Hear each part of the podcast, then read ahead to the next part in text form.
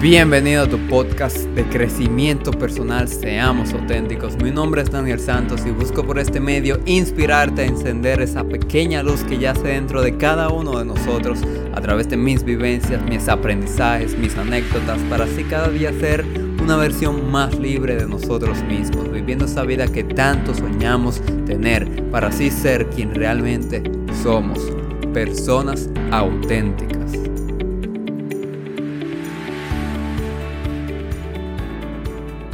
¿Qué tal mi gente? Deseamos auténticos. Aquí estamos en un nuevo episodio de cada semana. Eh, wow, o sea, ya llevamos unos 5 o 6 episodios. Y la verdad es que he ido pensando qué rumbo yo puedo darle al podcast, qué contenido compartir, de qué hablar, qué enseñar, qué, qué básicamente formato darle a este podcast. Y subir semanales y subir un episodio diario. La verdad es que no lo sé. Pero si de algo estoy seguro es que es en la acción donde yo realmente puedo encontrar el propósito de las cosas. Un episodio que escuché de Roro Chávez, que es una de las personas que más me inspiró a yo querer iniciar un podcast y realmente a tomar ese camino y hacerlo realidad. Él subió un episodio eh, hace varias semanas hablando sobre el tema de la inacción. Y él comentaba, porque él llevaba ya un año con el podcast, que tuvo un éxito muy bueno realmente. Pero ahora en este nuevo año, que se suponía que él iba a empezar la segunda temporada, eh, tuvo como, pasó enero, pasó febrero y no había subido nada, no había empezado. Y ahora para marzo fue como que él por fin lanzó un episodio y comentaba el tema de la inacción, de que cuando tú estás acostumbrado a algo y tú estás corriendo, en ese instante ya tú tienes cierto, por decirlo así, bola de nieve y ya cada vez se te hace más fácil, ya tú tienes ese momentum. Pero cuando tú te paras en un periodo, que fue su caso, que él se paró para eh, las vacaciones de diciembre y eso, de Año Nuevo y todo lo demás, eh, tú vas perdiendo ese momento y ya después, cuando tú quieres volver a tomarlo, a retomar ese hábito, a retomar esa tarea, a retomar eso que tú hacías ya, te va a costar muchísimo más hacerlo de nuevo. Y lo digo por experiencia, lo dice él también por experiencia, de que cuesta muchísimo más, por más duro que tú hayas sido siendo constante, por más perseverante, por más que ya fueras bueno en algo, si tú lo dejas de hacer por un tiempo, eh, te va a costar volver a hacerlo, te va a costar volver a tomar ese hábito, ya sea leer, ya sea hacer ejercicio, ya sea comer saludable, ya sea eh, escribir, o sea, lo que sea que tú tengas si tú lo dejaste, te va a costar volver a tomarlo. Y un caso que me pasó muy particular a mí fue el hecho de yo hacer live. Yo me acuerdo que cuando yo quise hacer mis primeros live a mediados de 2019, ya llevaba varios meses con mi cuenta de ser auténtico, si bien yo empecé y creo que fui, hice dos, tres live y después lo paré un tiempo, pero yo querer volver, lo postergaba muchísimo. Siempre buscaba excusa, decía que no tenía audiencia, decía que no estaba preparado. Eh, me daba cosa hablar a la cámara y muchas cositas que solo iba postergando ese compromiso y ese deseo de yo querer lanzar o yo empezar a hacer los live. Pero después de casi acabando el 2019 fue que yo me comprometí con alguien y me comprometí en mis redes hacer un live semanal. Y hasta ahora he ido cumpliendo.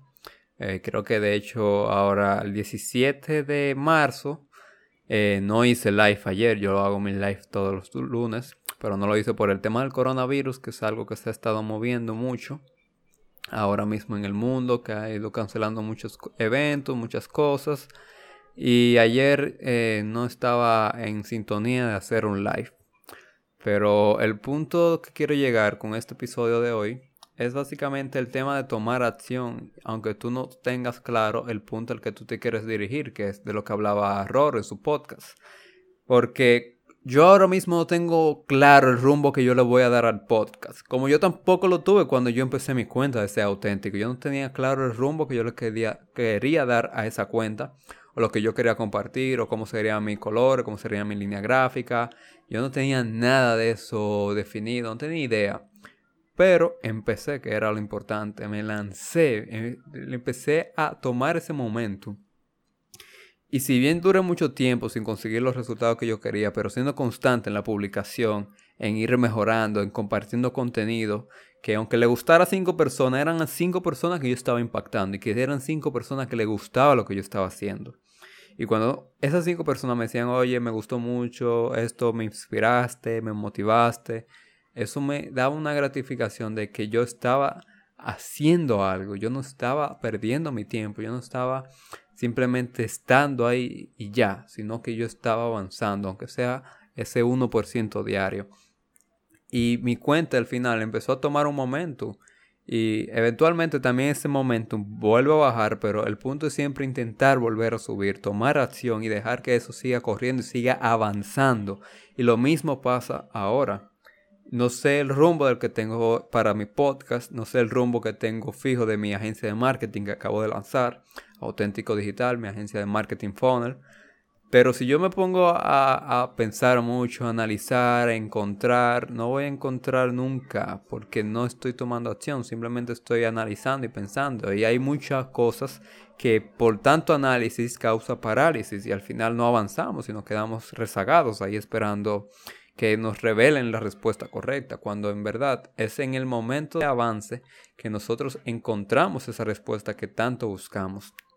Y me llama la atención algo, el ejemplo de Jesús.